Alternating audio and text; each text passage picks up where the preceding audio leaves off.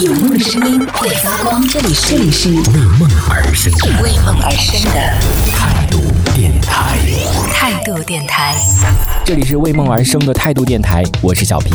接下来的时间要跟大家来分享到的就是关于减肥、减肥的一些话题。比如说，像我经常关注这个网站里面，都会有一些健身达人分享他们取的那种标题，比如说我是如何三个月从多少斤减到多少斤，甩肉三十公斤，然后什么什么之类的，就会有这种的文章。你点进去看都太专业了，就我根本不可能啊！就你这些东西真的，就你让我怎么做我都做不到的呀！就那真的是得下多大的决心？就是比如说他要买什么运动那种什么手表，首先对不对？然后再什么跑鞋，然后再下个那个 Keep，然后上面要跟着做一些什么有氧的运动，然后当然得去健身房，然后最重要的在控制饮食上面，就你每天得严格按照这么这么吃什么什么的。就你看到你真的觉得这个离我太遥远了，所以很少有人能够坚持的下来。我之前也是看到以前看康熙来了那句话，真的对我影响很大。他可能也没有什么道理，因为你知道台湾的有一些所谓的专家嘛，都是睁眼说瞎话的那种。他是说人每天要吃早餐、中餐、晚餐。有的人呢，他可能忙，他可能错过了这个晚餐的时间，等到晚上的时候，可能九点了，这个时候你到底该不该吃呢？有很多人在纠结这个问题。然后那个专家就讲了，他说只要你晚餐没有吃，你无论是在九点、十点、十一点、十二点、一点、两点，然后你都可以吃。然后这个时候，那个小 S 听到就欢呼，他说：“哦，太棒了！我以为那个晚上两一两点钟吃就算是吃泡面了。”然后那个专家再次跟他劝解说：“这是可以吃的，只要你晚餐如果没有吃的话，因为你每天人就是需要三餐，然后那最后一餐你无论几点，你都可以吃。”然后大家就欢呼，听到这种就好开心啊！这才是属于我们正常人的一种 能够接受的一种方式。就很多人就是过了这个七点钟之后，他就不吃了嘛，对不对？但是这个还是比较有效果的，因为我以前也是这样，就过了七点钟就不吃了。当然，如果你能做到是最好的了。但是这个就经常就是很很难做到，尤其是在晚上的时候，就看人家什么吃播啊、干嘛的，很罪恶。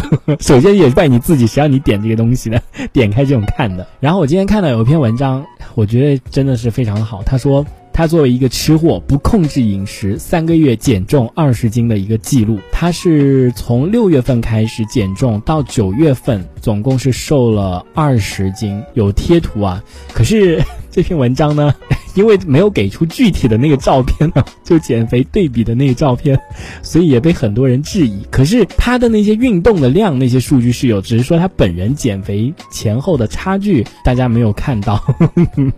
对，但是从他这个数据上来，比如说运动的这些数据啊，还有他这个称重的这些数据啊什么的，呃，是可以看得到，确实是一点一点在慢慢的瘦下来。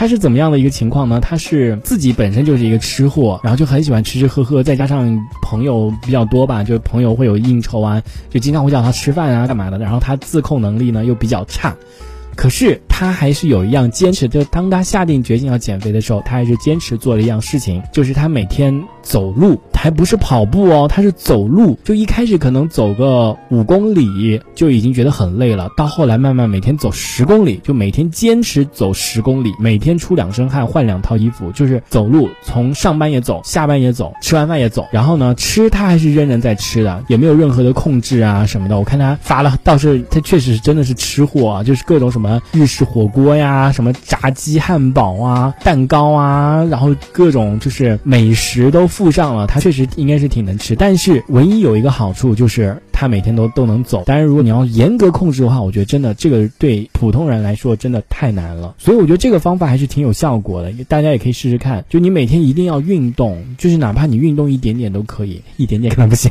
你看你得吃多少？你每天吃超高热量，然后运运动一点点，当然不行了。所以他最后总结出来了一句话：只要坚持就能够有效果。嗯，记得之前看过一个 B 站的 UP 主说过了一句话，他说别的事情付出不一定是有回报，但是减肥只要你坚持付出，就一定是会有回报的。这句话说的真的很对。虽然会有的时候遇到那种瓶颈期啊，你怎么运动你感觉瘦不下去，可是只要你坚持过了这个瓶颈期，或者你再加大那么一丢丢，突破这个瓶颈期之后，又是一个新的世界了。